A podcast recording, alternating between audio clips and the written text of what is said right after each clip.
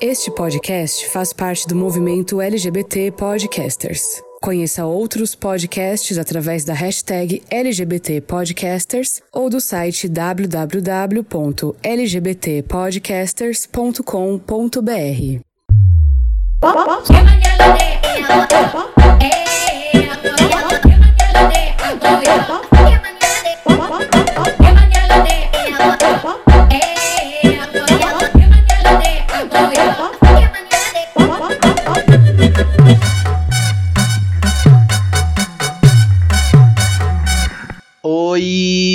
Você tá no Melhores Amigos. Nossa, Melhores dezembrou. Dezembrou, caralho. Dezembrou nesta porra. Ho, ho, ho, Papai Noel chegou. 2021 tá acabando e eu deixo aqui uma lacuna com pelo menos uns 20 mil caracteres para você despejar toda a sua mágoa e lamentação a respeito de tudo que aconteceu ou não aconteceu neste ano por causa da pandemia. O ano tá acabando, mas meu fogo no cu não tá acabando, não, tá? Meu fogo no cu não tá acabando, não, e nem o de vocês. Afinal, você tá no Melhores Amigos. Mas melhor Me diz uma coisa. Já recebeu o décimo terceiro? Já recebeu o PIS? Quer ralar a cara da tua chefe ou do teu chefe no asfalto aqui hoje? Tá conseguindo economizar dinheiro para conseguir pagar a parcela do peru de Natal que você vai comprar por 1.200 reais no carnê para essa ceia de 2021? Tá desempregada? Tá fudida? Tá na merda? Me abraça aqui, minha irmã. Me abraça aqui, meu irmão. O mundo não tá acabando só para você não, vai acabar para todo mundo, vai colapsar para todo mundo, vai esbagaçar, vai arrombar o cu de todo mundo, vai esfolar com a beira do cu de todo mundo. Todo mundo não, da gente que é pobre, da gente que não tem herança, tá bom? Da gente que nasceu com sobrenome Santos, Silva, Souza, Pereira, Oliveira e Ferreira, tá? Quem nasceu Bittencourt, quem nasceu Albuquerque, quem nasceu Abravanel Meneghel, vai passar o fim de ano de óculos escuro com a taça de champanhe na mão, vestido de branco, com o um pezinho na areia, falando gratiluz 2021. E a gente que é assalariado tem que aceitar. Quer dizer, a gente, vocês, né? Porque eu sou um fudido. Eu sou um funcionário da cultura brasileira que trabalho mediante a cachê, isso quando tem cachê, e ainda tô aqui no Melhores Amigos falando há meses, com muito amor, animação e alegria, mas sem um puto no bolso. Eu tô dura. Vou te falar, melhores, eu sou um viado, eu sou um gay, eu sou uma bicha que eu não tenho um puto no bolso. Eu tô dura. A sua tia hoje tá dura, a sua tia hoje não tem um puto melhores. E no meu cu tá enfiado não é uma, não é duas, não é três, tá pra mais de cinco ripas de madeira, cada uma com 20 metros de diâmetro, cheia de prego de 17 centímetros, com assinatura assinatura embaixo adesivada com as seguintes palavras melhores: Pátria amada, Brasil, governo federal. Quer dizer, feliz ano novo pra quem? Feliz Natal pra quem? Pra Jair? Pra Jair Bolsonaro? Aquela maricona velha feia do lixo? Do esgoto? Da beira da estrada? Pra aquela rata? Aquela rata do ratatá? Aquela egum? Aquela que zumba? Aquela horrenda? Melhores, me segura que hoje eu tô com ódio no peito.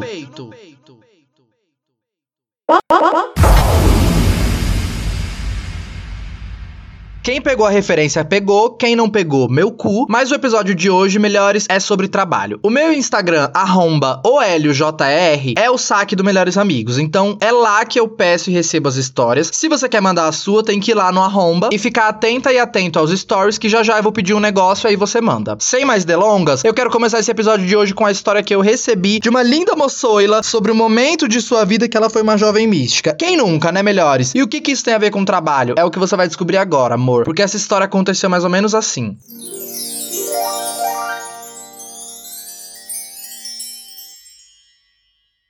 Uma vez, eu queria muito ir num evento que ia rolar meditação e várias paradas desse tipo. Era um evento bem ananauê, que começava tipo umas seis e meia da manhã e terminava umas nove. Só que na época, eu trabalhava e entrava no trabalho às nove. Então eu ia sair do evento às nove horas e só ia chegar no trabalho umas dez. Beleza, já estava pensando em compensar essas horas, só que eu estava com um pouco de vergonha de falar pra minha chefe que eu ia para esse tipo de evento. E não falei. Fiquei pensando numa desculpa e falei para ela: Oi, chefe, não tô muito bem e vou atrasar um pouco. Acho que vou chegar umas dez horas. Ela disse que tava tudo certo e beleza. Fui pro evento e maravilha. Foi ótimo, me diverti horrores. Era tipo umas meditações, umas pinturas corporais, uns bambolês. Sim, uma fumaça suspeita, um cigarro ilícito, que você me descreveu um rolê de maconheiro, né, minha senhora? O evento rolou, saí de lá, cheguei no trabalho realmente umas 10 horas. Naquele dia eu ia ficar uma hora mais tarde para compensar e até aí tudo bem. Na hora do almoço, eu estava no zap e a minha chefe mandou uma mensagem no grupo do trabalho falando: Maria, acho que te vi na TV.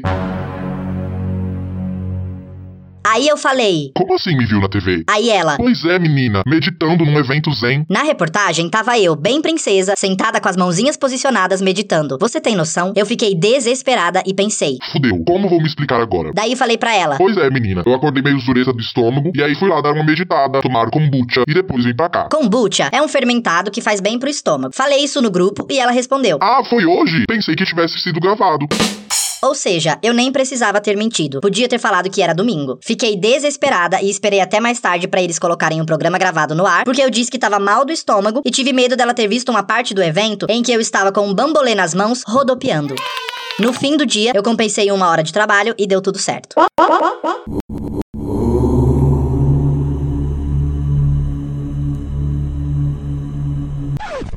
Melhores, pelo amor de Deus, um segundo de silêncio pra gente refletir nessa história aqui hoje. Um já refletiu. Qual a chance disso acontecer? É uma em um bilhão. E pensar que eu tava aqui julgando a garota, pensando.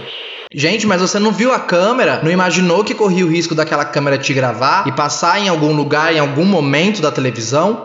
Mas como é que veio a câmera se ela tava com o olho fechado meditando melhores? Vamos passar esse pano pra ela também. Com certeza tinha uma marola vindo de algum lugar que esse pessoal eles acendem um cigarro, que eles ralam um pé de alface, eles bolam, eles fumam. Daí chega aquela marola, a meditação, um monte de gente fazendo on, on, on. Como é que vê a gravação ao vivo passando na TV brasileira? Não vê, não tem como ver. E outra, porque quando é pra ser, vai ser. Se ela tivesse dito, Ah, era eu sim na TV, mas foi gravado. A gravação aconteceu domingo e passou hoje. era capaz da chefe dela dizer. Não, amor, não era gravado não. Era ao vivo e o evento foi hoje porque eu também tava lá. Nunca se esqueçam disto, melhores. Quando vocês forem dar um migué, tem que calcular as possibilidades. Tem que estar preparado pra conter os danos, pra gerir uma crise desta. Porque é como diz os dois ditados que minha avó gosta de falar: mentira tem perna curta e o cão é sujo. Tenham cuidado, procure andar no caminho certo. A história que lhes apresento agora, quem me mandou foi um gay, que no Melhores Amigos tem gay, né? E a gente vai falar sobre um personagem, uma figura, uma persona, um animal que é muito popular aqui no Melhores Amigos. Vocês já sabem quem é, mas peraí que eu vou te contar porque essa história aconteceu mais ou menos assim, melhores.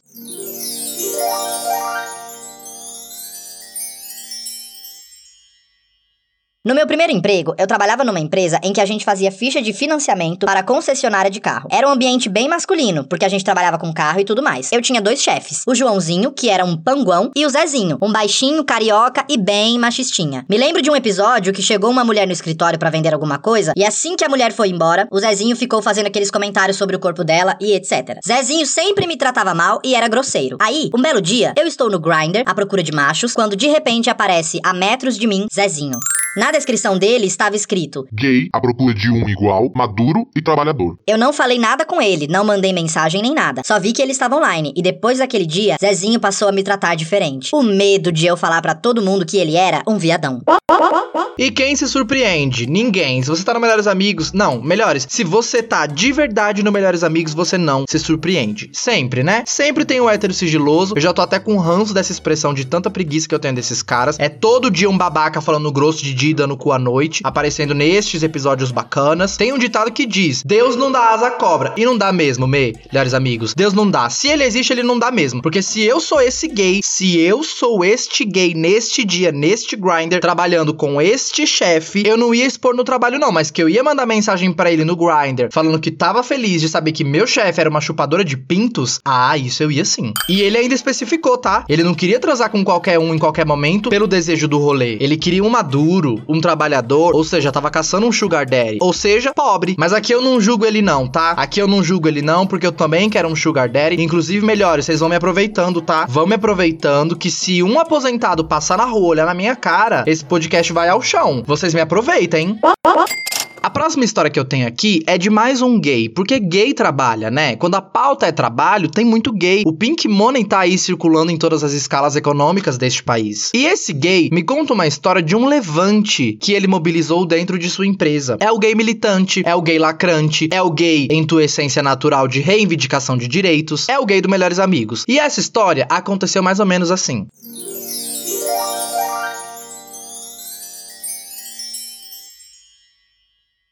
Eu trabalho numa empresa de marketplace. Um belo dia de manhã, no home office, fui eu, linda, entrar no sistema para começar a trabalhar e não consegui. Também não tava conseguindo bater o ponto e não tava conseguindo acessar o meu e-mail. E aí pensei, Nossa, eu fui demitido? Impossível, sou tão bonita.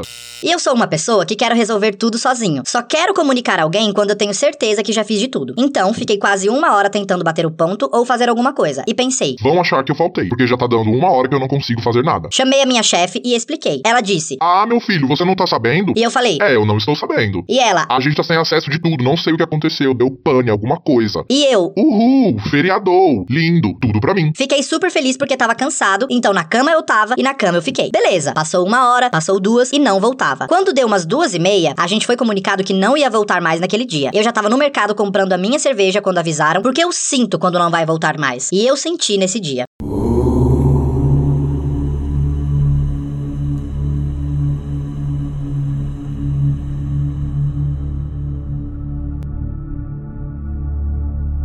Foi todo mundo dispensado. No outro dia, a mesma coisa. Isso ficou segunda, terça, quarta, ninguém sabia de nada. Até que um funcionário falou. Nós fomos hackeados. E eu? O quê? E eles? Sim, nós fomos hackeados. Até hoje não sei por que eles esconderam isso nesse tempo. Por que que não podia comunicar aos funcionários? Qual era o problema de falar? Nós fomos hackeados. Ninguém vai trabalhar até que isso se normalize. Vai todo mundo pra casa. Quem tá de home office vai beber sua cerveja. O terror foi tão grande que a empresa não podia ligar uma máquina. Nem quem estava em casa podia abrir o notebook. E eu pensei, Foi um vírus ou foi uma variante do Covid que chegou aqui? Ninguém falava o que era esse hacker, o que que ele tinha danificado, ninguém falava com precisão o que tinha acontecido, o porquê de não poder ligar o computador. E se ligasse o computador, o que que não poderia mexer? Tudo uma zona, uma zona completa. E ao mesmo tempo que não comunicavam a gente, também não dispensavam a gente. Eles falavam: Olha, não vai funcionar, mas fica atento ao celular. isso era uma coisa que me estressava, porque se eu não vou trabalhar hoje, por que que eu tenho que ficar atento ao celular? Vai se fuder. Mas fiquei feliz da vida e pensei. A bossa foi grande. Ficou nesse dilema. Aí, inventaram de alugar um espaço pra todo mundo ir, e eu falei: Eu não vou. Porque o coworking que alugaram era muito longe da minha casa e eu falei. E aí, vai pagar? Vai pagar minha condução? O meu vale alimentação? Porque isso já era fim do mês, então ninguém tinha mais dinheiro pra nada. Falei. Se depositar, se mandar uma van vir aqui me buscar, eu vou. Pra quem tá no Melhores Amigos e não sabe, coworking é um espaço físico que pode ser ocupado por várias empresas. Então, por exemplo, eu tenho um espaço que pode ser um galpão, ou uma casa abandonada, ou uma sala, e eu alugo pra essas empresas pra elas trabalharem lá. Então, os funcionários dessas empresas vão pra lá, pra aquele meu espaço, trabalhar. É tipo uma sede, mas é compartilhada. Em cada cômodo ou em cada canto desse espaço tem uma equipe diferente de uma empresa diferente, ou várias pessoas da mesma empresa, mas com funções diferentes. Enfim, é a casa da mãe Joana, só que de terno e gravata.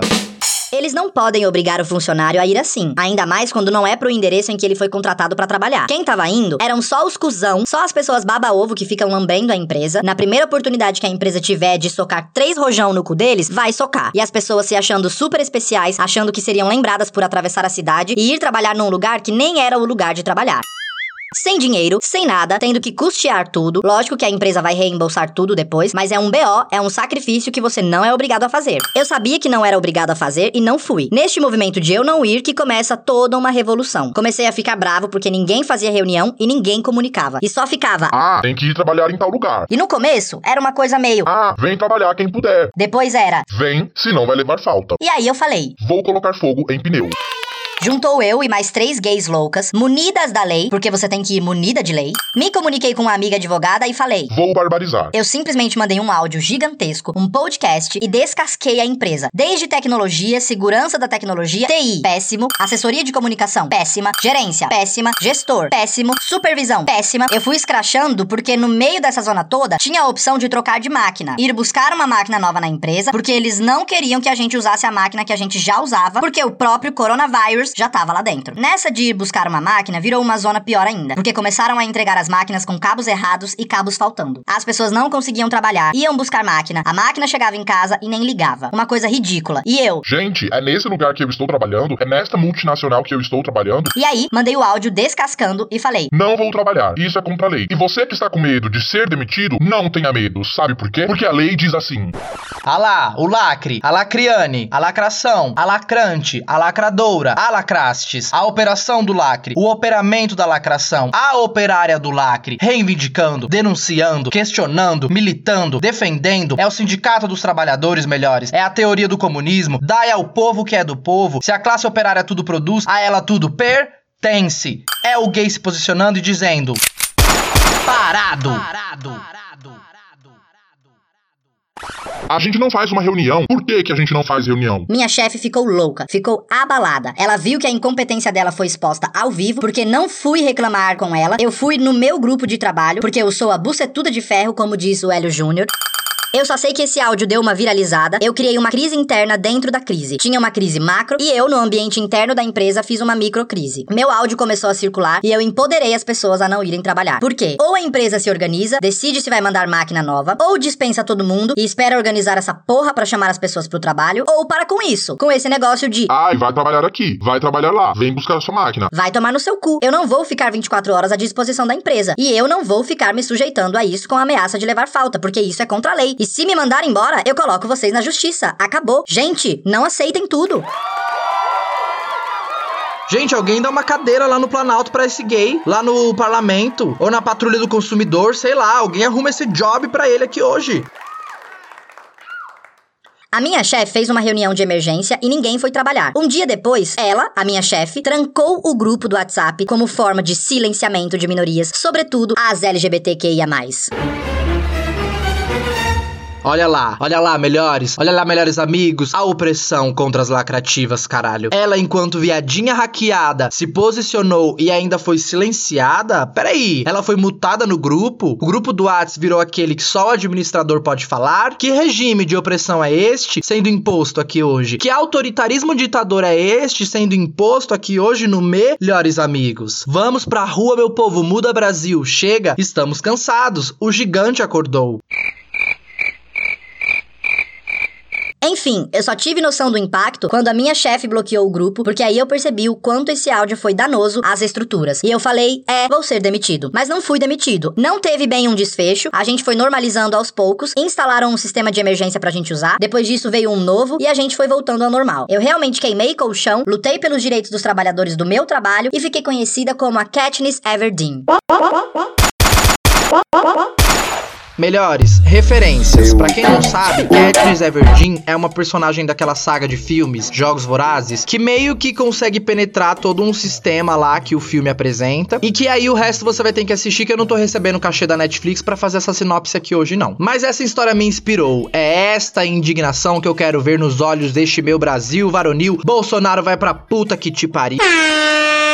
Obrigado, meu querido e lindo gay, por ter instaurado esta revolta no Melhores Amigos nesse episódio de hoje com tua história, com tua história de vida. Só este gay pode dar jeito na situação deste país. Ou melhor, qual gay que não pode, né? Ou melhor ainda, qual ser vivo que não pode? Se botar a Jair, a Jair Bolsonaro, com aquela boca dela murcha de cu, e do outro lado botar o meu cu, que meu cu é um ser vivo independente, a parte de mim, o meu cu resolve sozinho todos os problemas no valor da conta de luz dessa população e no valor do gás. Vote no meu cu, melhores. A chapa da presidência vai ser presidente e vice-presidente, meu cu e pau Brasil. Uau! Mais uma história, hein, melhores? Você já ouviu a história da fotógrafa que foi trabalhar no motel? Eu já, amor. E essa história aconteceu mais ou menos assim.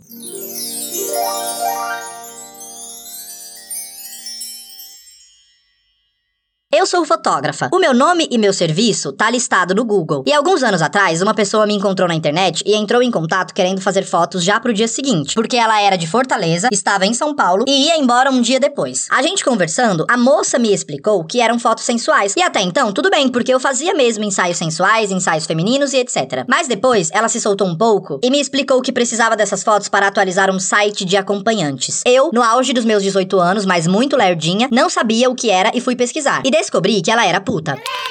Existem milhares, tá melhores? Vários sites com fotos, informações, valores e tudo mais sobre as garotas de programa, as acompanhantes. Inclusive, tem um que é ótimo, que é www.instagram.com barra OLJR. É só acessar e mandar sua proposta de job. A gente conversou e marcamos pro dia seguinte. No dia seguinte, eu fui pra faculdade de manhã e o motel em que ela estava era pertinho de lá. E aí vem a primeira coisa engraçada. O ensaio aconteceria no motel. Eu nunca tinha ido em um motel. Nem me toquei que essa seria minha primeira experiência lá. O mais estranho é que eu fui a pé e no motel não tinha entrada para pedestre, o que é horrível, porque quem não tem carro sofre muito nessas horas. Cheguei, dei meu documento, disse que precisava ir no quarto tal, com a fulana de tal, entrei, conheci ela, começamos a conversar, ela estava vestindo sua meia arrastão e sua cinta liga, toda toda, deixei ela bem à vontade e começamos as fotos. A gente conversou muito e foi super legal. Eu, como boa fofoqueira e curiosa que sou, perguntei como que ela começou nesse ramo. Na época que tiramos as fotos, ela tinha 19 ou 20 anos, mas tinha sido casada com 17 anos, com um homem bem rico, a vida dela era bem estável e ela era bem a dona de casa. Até que ela descobriu que o marido traiu ela, ficou acabada e depois dessa decepção, ela decidiu entrar no ramo para se vingar dele, porque alguns amigos desse cara sempre davam em cima dela. Então ela começou a sair com eles e cobrar por isso. Ela era sugar baby. Tem alguns caras que bancam ela, ela sai com eles e não necessariamente só para sexo, porque muitas vezes no relacionamento sugar rola muita conversa e mimos. São homens mais velhos que gostam de bancar mulheres mais novas, gostam de financiar os estudos delas, os carros. Ela, por exemplo, fazia faculdade que era paga por um cara. E outro fato curioso é que a família dela sabia que ela trabalhava com isso. E como a família dela soube? O primo dela estava procurando uma acompanhante nesse site até que viu as fotos dela. A família dela é mega tradicional. O tio ou o pai é envolvido com política na cidade. E o primo decidiu contar isso pra família no meio de um almoço. Não só contou, como mostrou as fotos dela. Foi um caos. Você já imagina o desastre. Fizemos as fotos, ela super se soltou. As fotos era ela arreganhada na pia com o xerecão e o cu aberto e eu lá fotografando tudo. Depois, fiz isso numa outra vez e era para uma outra pessoa conhecida. Era uma pessoa do ramo da beleza que trabalhava no meu bairro e pegava ônibus todos os dias comigo. Ela me contatou, disse que precisava fazer umas fotos assim e assado. Daí fui lá na casa dela fazer as fotos e ela me disse que tinha entrado também para esse ramo. Foi bem legal, mas as duas putas ficaram me devendo uma pequena parte do dinheiro das fotos. Isso já tem uns quatro anos. Se elas não me pagaram, é óbvio que não vão me pagar mais. Sabe o que eu mais amo no Melhores Amigos ou podcast? É que você começa uma história de uma fotógrafa indo pela primeira vez no motel e termina com ela levando calote de prostituta. Primeiro eu queria falar que a história da gata na prostituição foi realmente um. Valeu, muito obrigado, mas agora virei puta. Como diria Valesca Popozuda. Mas ao mesmo tempo eu confesso que eu fiquei aflito, pensando como que ela conseguiu, segundo ela mesma, se vingar do vigarista do marido se prostituindo. Quero dizer, no final isso afetou verdadeiramente quem? Eu sei que existem milhões e milhões e milhões de problemáticas nessa história, que envolvem patriarcado, machismo, sexualização compulsiva do corpo da mulher, prostituição, capitalismo e acho que todos os outros problemas que a humanidade enfrenta, cria e cultiva. Mas caralho, eu quero abraçar essa mina e proteger de todo mal, porque como é que você vai punir o velho se tratando e tratando o próprio corpo desse jeito? E claro, né, tem toda aquela pataquada também do macho que vai ter o seu ego ferido, porque Ai, minha mulher deu pros meus amigos. mas minha linda rosa juvenil, com todo respeito e sem apologia, mas você nunca assistiu Nazaré Tedesco? Você nunca assistiu uma Carminha? Uma Paola Bracho? Nunca ouviu falar de um granulado de chumbinho num bolo de chocolate num café da tarde? Reflita nisto que eu te falei agora. Melhores, não esperem de mim uma solução para todos os dilemas de trabalho ou desemprego que a gente tá enfrentando em diversas camadas das nossas vidas, mas esperem de mim muito entretenimento, muita patifaria, marmotagem e escrachação, que foi até uma palavra que eu acho que eu até inventei agora, até o final de 2021 e em 2022 também neste podcast, porque eu não vou morrer tão cedo. Semana que vem tem mais, só que você precisa mandar esse episódio no grupo da sua família, compartilhar com a sua mãe, com o seu pai, com a sua avó e não pode esquecer de anexar o currículo no e-mail. Compartilha, me marca nas redes sociais e manda lá suas histórias no arromba ou LJR e parem de ficar me colocando no Close Friends pra ficar vendo vocês postar print do Spotify ou foto de gato, que eu quero ver pinto, rola, cu, xereca, pau. Be be beijo!